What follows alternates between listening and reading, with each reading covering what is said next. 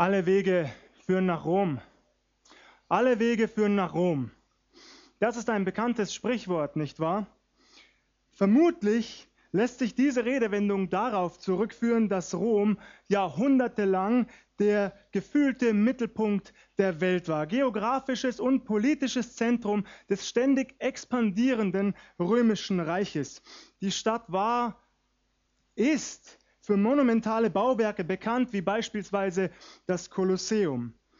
Verfügte außerdem vergleichsweise früh über ein intaktes Frisch- und Abwassersystem sowie ein breit ausgebautes Straßennetz. Die bekannteste Straße ist sicher die über 500 Kilometer lange sogenannte Via Appia. Alle Wege führen nach Rom. Heute verwenden wir dieses Sprichwort im Sinne von, alle Möglichkeiten führen ans Ziel. Alle Möglichkeiten führen ans Ziel. Wie beruhigend, nicht wahr? Irgendwie wird alles klappen, es wird funktionieren. Und wenn wir uns auch an der einen oder anderen Stelle durchmogeln müssen, am Ende jedenfalls, wird alles gut. Wir werden diese leichtfertige Aussage im Verlauf der Predigt auf den Prüfstand stellen. Widmen wir uns nun jedoch Gottes lebendigem Wort. Unser heutiger Predigtext ist Teil der sogenannten Abschiedsreden Jesu. Jesus hatte seinen Jüngern die Füße gewaschen, das letzte Abendmahl war vorüber, Judas Iskariot war hinausgeeilt in die Nacht auf dem Weg des Verrats. Jesus wusste, dass seine letzte Stunde nahe war und die Jünger ahnten etwas davon. Sie ahnten, dass etwas Einschneidendes bevorstand. In dieser Situation spricht Jesus seine Jünger an. Er gibt ihnen ein neues Gebot. Liebt einander, wie ich euch geliebt habe. Liebt einander, wie ich euch geliebt habe. Aber er teilt ihnen ebenso mit, dass er fortgehen werde. Petrus fragt zurück, Herr, wohin gehst du? Jesus erwidert ihm, er gehe einen Weg, auf dem ihm Petrus nicht folgen könne, zumindest jetzt noch nicht, doch er wird es eines Tages. Mit dieser Antwort allerdings gibt Petrus sich nicht zufrieden. Warum kann ich dir jetzt nicht folgen? Und dann prescht er auch schon vor, dieser impulsive Jünger, ich würde mein Leben für dich lassen. Ich würde mein Leben für dich lassen. Was für eine gewaltige und gewagte Aussage, nicht wahr? Würden wir das so sagen, du und ich? Nun, ein solches Bekenntnis kommt uns, die wir Jesus noch in Frieden und Freiheit nachfolgen können, womöglich recht leicht über die Lippen in unserem heimischen Wohnzimmer, während wir gemütlich vor dem Kamin auf der Couch liegen, ein Glas Wein in der Hand. Doch was, ja was, wenn wir eines Tages tatsächlich den Tod vor Augen hätten für dieses Bekenntnis, was dann? Es ist müßig, weiter darüber zu spekulieren, wie wir uns verhalten würden. Petrus jedenfalls bekennt es, ich, Herr, ich würde für dich sterben. Ich bin sicher, in diesem Augenblick ist Petrus felsenfest davon überzeugt, dass seine Liebe, seine Hingabe, sein Mut ausreichen, um das Martyrium zu erleiden. Doch Jesus erwidert ihn, Johannes 13, Vers 38, Du willst dein Leben für mich lassen? Wahrlich, wahrlich, ich sage dir, der Hahn wird nicht krähen, bis du mich dreimal verleugnet hast. Nun glaube ich kaum, dass Jesus Petrus dabei abfällig betrachtet. Er formuliert es nicht schadenfroh oder herablassend, sondern voller Mitgefühl und Liebe. Du wirst fallen, mein Kind. Du wirst mich verleugnen dreimal. Noch bist du nicht stark genug. Noch nicht. Doch Jesus weiß längst, Petrus wird auch wieder aufstehen, er wird sich aus dem Staub erheben, Bittere Tränen wird dieser Jünger wegen seines Verrats vergießen, so bitter wird er weinen. Jesus kennt sein Herz, er weiß ganz genau, tief in seinem Herzen ist es Petrus ernst mit der Nachfolge, so ernst. Petrus wird gestärkt aus dieser Versuchung, diesem Versagen herausgehen und er wird auch dieses, ich nenne es, Gelübde erfüllen. Ja, er wird eines Tages für seinen Herrn sterben, wie so viele andere auch. Der Überlieferung nach wurde Petrus auf eigenen Wunsch hin kopfüber gekreuzigt. Er wäre ohnehin gekreuzigt werden, aber auf, worden, aber auf eigenen Wunsch hin lässt er sich kopfüber kreuzigen, denn, so soll er es ausgedrückt haben, es gehört sich nicht, dass ich, der letzte Sklave, genauso gekreuzigt werde wie der Herr der Welt, der für das Heil der ganzen Welt gelitten hat. Ich will ja durch mein Leiden nur ihn verherrlichen. Bewundernswert. Doch bevor wir zu weit abschweifen, kehren wir zurück ins Johannesevangelium. Hier ist die Verwirrung, vielleicht auch Entmutigung der Jünger nun groß. Jesus würde fortgehen, einer von ihnen war ein Verräter und selbst Petrus sollte ihren Herrn und Meister verleugnen. Was soll nur werden? Was soll werden? Jesus merkt das. Er kennt seine Jünger, er kennt uns, auch dich und mich heute Morgen ganz genau. Er weiß, was uns umtreibt, welche Gedanken uns beschäftigen, was uns belastet, was uns Sorgen bereitet. Also spricht er seine Jünger erneut an. In Johannes 14, den Versen 1 bis 4 heißt es, Euer Herz erschrecke nicht, glaubt an Gott und glaubt an mich. In meines Vaters Hause sind viele Wohnungen. Wenn es nicht so wäre, hätte ich dann zu euch gesagt, ich gehe hin, euch die Städte zu bereiten. Und wenn ich hingehe, euch die Städte zu bereiten, will ich wiederkommen und euch zu mir nehmen, auf dass auch ihr seid, wo ich bin. Und wo ich hingehe, dahin wisst ihr den Weg. Welch ein Trost, habe ich recht. Erschreckt nicht, lasst euch nicht verunsichern, glaubt fest, glaubt fest. So vieles habt ihr bereits gesehen, so viel Wunderbares habt ihr an meiner Seite erlebt. Haltet fest daran. Glaubt an Gott und glaubt an mich. Ich gehe euch voraus. Ich bereite alles vor. Ich bereite alles vor. Anschließend hole ich euch zu mir. Ihr sollt sein, wo ich bin. Doch den Weg, den wisst ihr bereits. Tatsächlich, Jesus? Ist das so? Hören wir noch einmal hin. Vers 5. Spricht zu ihm Thomas, Herr, wir wissen nicht, wo du hingehst. Wie können wir den Weg wissen?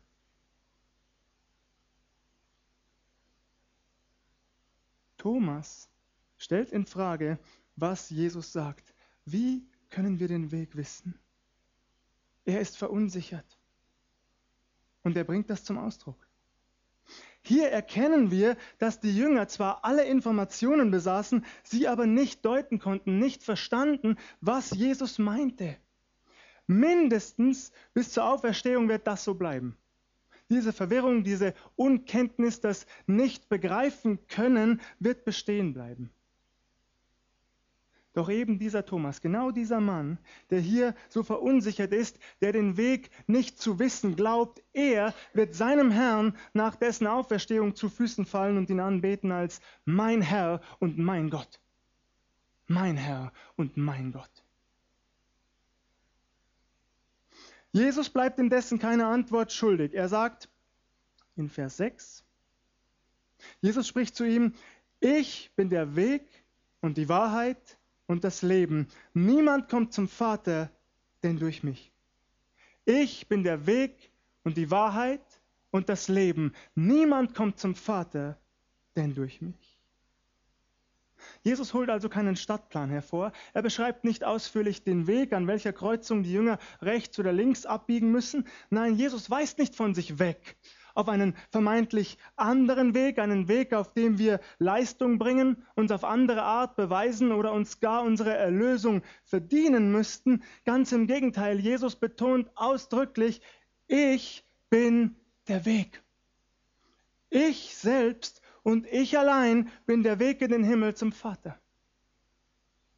Und nur durch mich gelangt ein Mensch dorthin.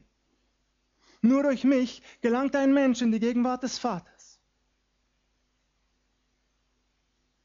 An dieser Stelle komme ich auf das Sprichwort zurück, das ich eingangs erwähnt habe. Alle Wege führen nach Rom. Alle Möglichkeiten führen uns ans Ziel. Unser Herr Jesus Christus führt dieses Denken ad absurdum. Es stimmt nicht. Wenn es um Gott und die Ewigkeit geht, dann ist und bleibt Jesus Christus der einzige Weg dorthin. Es gibt keinen anderen außer ihm. Alle anderen Wege sind Irrwege oder Sackgassen. Nur Jesus Christus führt ans Ziel. Das nun kommt vielen Menschen nicht gerade gelegen, denn es macht ihnen einen Strich durch ihre Lebensrechnung, knallhart. Alles bäumt sich auf, sträubt sich dagegen, gegen diesen unerhörten Anspruch Jesu. Jesus soll der einzige Weg zu Gott sein. Ach, hör doch auf. Nicht einmal in den Kirchen dieses Landes wird das noch konsequent gepredigt, liebe Geschwister. Viele glauben das nicht, im Gegenteil. Das ist Fanatismus pur, rufen die Menschen aus. Das ist Fanatismus pur. Wie könnt ihr unverschämten Christen es nur wagen, so etwas zu behaupten? Wie könnt ihr das wagen? Das dürft ihr nicht. Seid gefälligst tolerant, ordnet euch in die Gesellschaft ein oder schweigt. Oh ja, tatsächlich. Die Stimmen, die das fordern, auch hier in der Bundesrepublik Deutschland, die werden lauter und immer lauter. In der Öffentlichkeit und in der Politik. Aber machen wir uns nichts vor, weltweit wird es versucht und wie es versucht wird. Seit Jahrhunderten wird versucht, diesen radikalen Anspruch Jesu im Keim zu ersticken. Diejenigen, die diese Wahrheit mutig verkündigen, zum Schweigen zu bringen, denn sie passt den Menschen nicht, sie passt ihnen nicht. Heute lebt man nach dem Motto, ich bin gut, du bist gut, alles ist gut. Wenn du also einen anderen Weg gefunden hast, oder zumindest für richtig hältst, dann werden Menschen noch in diesem fatalen Irrglauben bestärkt. Das ist in Ordnung. Mach ruhig weiter, wie du lebst. Man bestärkt Menschen in einem fatalen Irrglauben. Und mit der Bibel in der Hand und meinem Herrn Jesus Christus an der Seite und dem Heiligen Geist im Herzen trete ich diesem fatalen Irrglauben entgegen. Und ich werde das so lange tun, solange der Herr Jesus mich hier dienen lässt auf dieser Welt. Und ich werde es betonen, Jesus sagt, ich bin der Weg. Nur Jesus Christus ist der Weg für jeden Menschen und das heißt auch für dich und mich. Nur Jesus Christus allein. Mag der Tag auch kommen, an dem man uns Christen unserer Rechte mehr und mehr beraubt, selbst in diesem Land. Und dieser Tag wird kommen, ich mache mir da nichts vor. Er wird kommen. Mag der Feind sich auch noch so sehr um uns herum erheben, mag Satan uns auch Legionen seiner weltlichen Handlanger oder Dämonen in den Weg stellen, die uns davon abhalten sollen, Jesus Christus als den einzigen Weg zum Vater zu bekennen, es bleibt dennoch dabei. Nur Jesus Christus ist der Weg, die Wahrheit und das Leben. Und noch immer ist die Zeit der Gnade. Noch immer ist die Zeit der Gnade. Gelobt sei Gott dafür. Das bedeutet, selbst wenn heute Zehntausende von Jesu Nachfolgern mundtot gemacht werden, wenn man sie gewaltsam ihren Familien entreißt und sie in den antichristlichen Arbeitslagern dieser Welt grausam gefoltert und hingerichtet werden, die Wahrheit ist nicht tot zu kriegen. Sie ist nicht tot zu kriegen, denn sie ist nicht nur irgendeine abstrakte Lehre, sie steht nicht nur in irgendeinem Buch, es ist nicht nur ein Text, den ich mir anlesen könnte oder ein Buch, das man anschließend verbrennen könnte. Nein, die Wahrheit, so lehrt es die Bibel, so lehrt es unser Herr Jesus, die Wahrheit ist eine Person, nämlich er selbst. Jesus Christus selbst ist die Wahrheit. Zehntausende neue Nachfolger werden sich erheben. Jesus wird dafür sorgen. Zehntausende neue werden sich erheben, um ihren Herrn mutig zu bekennen. Sie werden ihn vor den Machthabern, Diktatoren und Politikern dieser Welt bekennen. Sie werden ihn bekennen, selbst in Ketten und angesichts des Todes. Sie werden ihn aber auch in ihrer Nachbarschaft und unter ihren Freunden bekennen. Und Menschen werden weiterhin von Jesus Christus als dem Weg der Wahrheit und dem Leben hören. Menschen werden weiterhin davon hören. Jesus selbst wird dafür sorgen. Und einige werden umkehren. Sie werden Jesus die Tür ihres Herzens öffnen. Sie werden Jesus annehmen. Sie werden Vergebung ihrer Schuld empfangen und ein neues Leben. Lob und Dank sei dem Herrn dafür. Ihr Lieben, wie laut der Satan auch immer brüllen möge um uns herum, wie laut der Satan auch immer brüllen möge um uns herum, das Flüstern des Heiligen Geistes in den Herzen der Menschen, das kann er niemals übertönen. Niemals.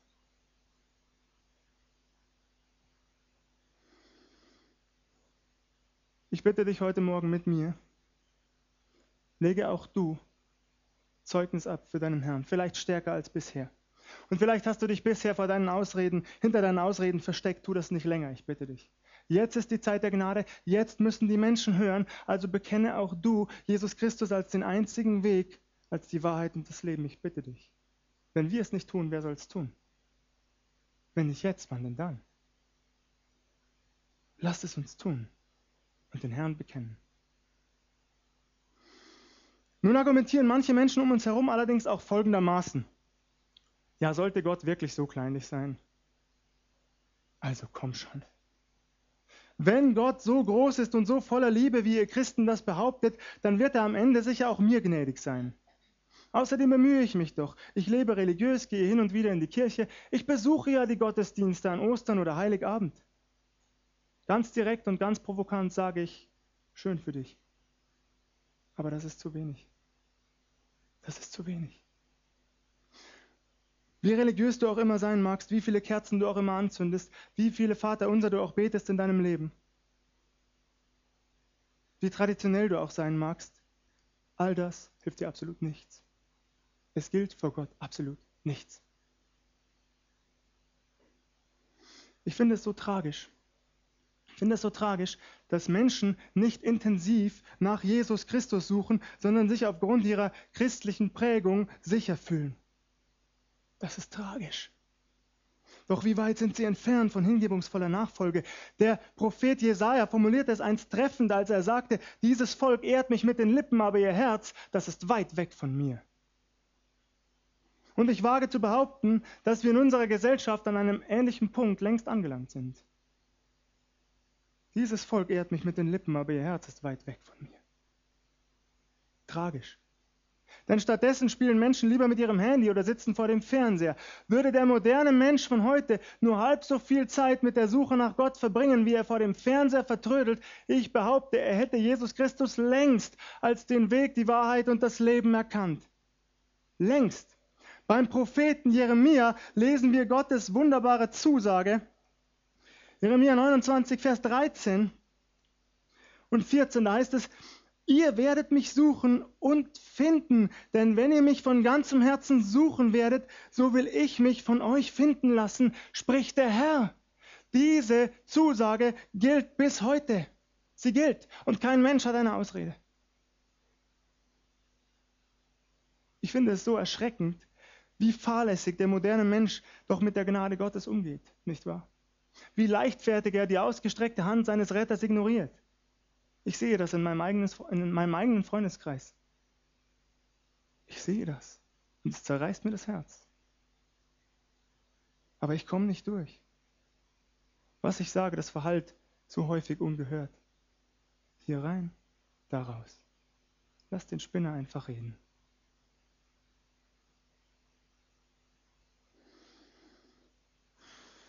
Der Prophet Joel schreibt in Kapitel 2, Zerreißt eure Herzen, zerreißt eure Herzen und nicht eure Kleider und kehrt um zu dem Herrn eurem Gott, denn er ist gnädig, barmherzig, geduldig und von großer Güte und es reut ihn bald die Strafe. So ist Gott. So ist Gott. Und man möchte das förmlich in dieses Land hinausschreien, in dem das Traditionelle, das Namenschristentum mehr und mehr auf dem Vormarsch ist. Man möchte es den Menschen zurufen, die kirchlich sozialisiert sind und sich deswegen sicher fühlen. Bitte kehr um zu dem Herrn, deinem Gott. Er gibt dir die Möglichkeit, kehr um zu dem Herrn, deinem Gott. Verlass den Weg der Selbstgerechtigkeit. Dieser Weg führt dich von Gott weg und er führt dich direkt in die Hölle. Verlass diesen Weg, du bist eingeladen. Kehr um zu dem Herrn, deinem Gott. Diese Einladung, auch sie gilt.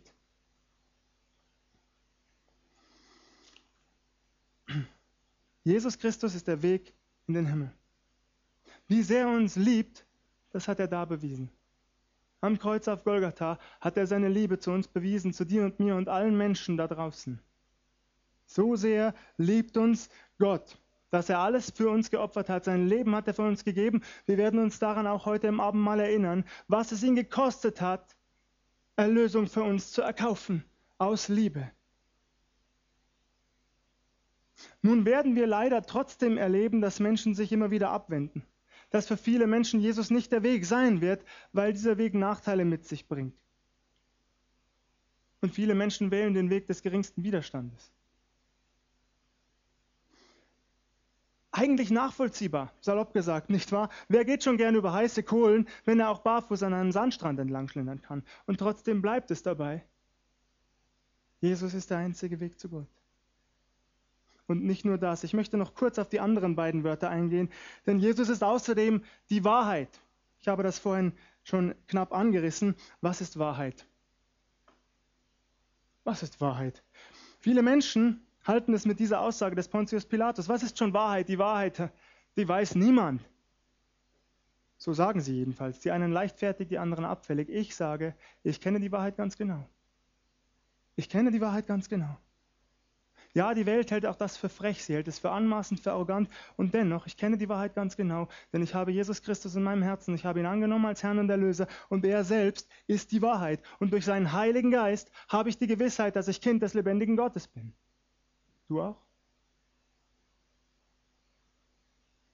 Das gilt. Jesus ist die Wahrheit. Und das bedeutet umgekehrt, Recht hat nicht automatisch der, der am lautesten schreit. Recht hat auch nicht automatisch die Mehrheit. Vor kurzem, und da musste ich so lachen, habe ich gelesen, manchmal bedeutet eine Mehrheit nur, dass alle Dummköpfe auf derselben Seite stehen.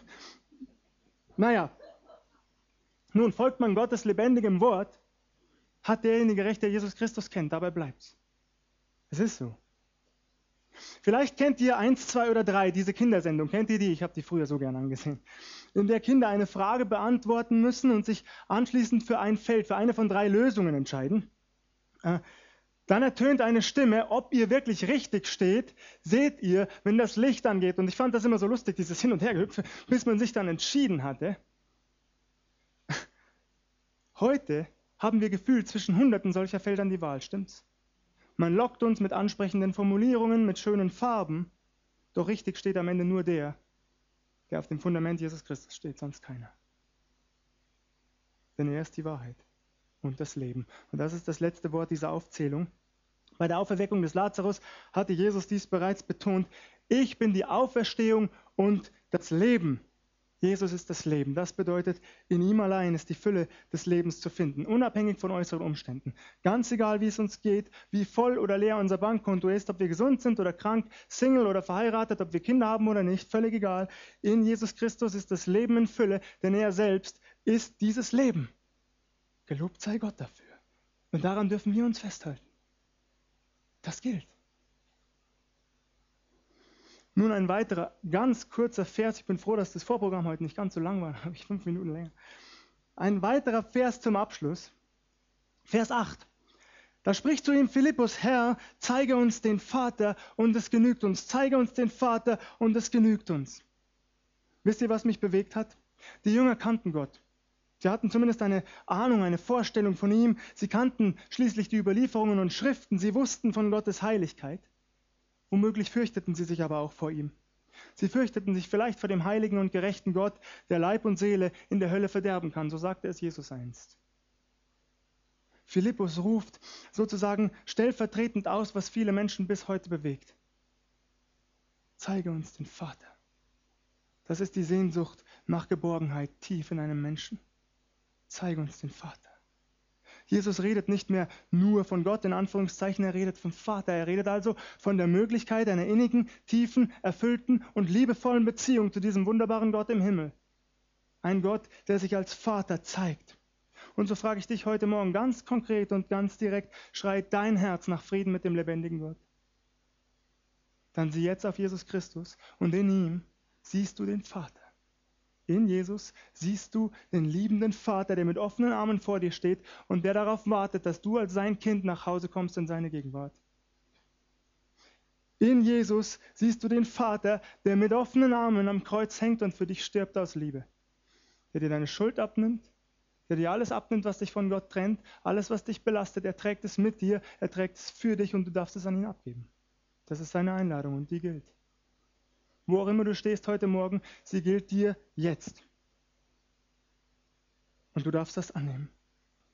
Und so ist dein Vater, nicht wahr? Das war der letzte Gedanke, den ich hatte. So ist dein Vater, so muss das sein.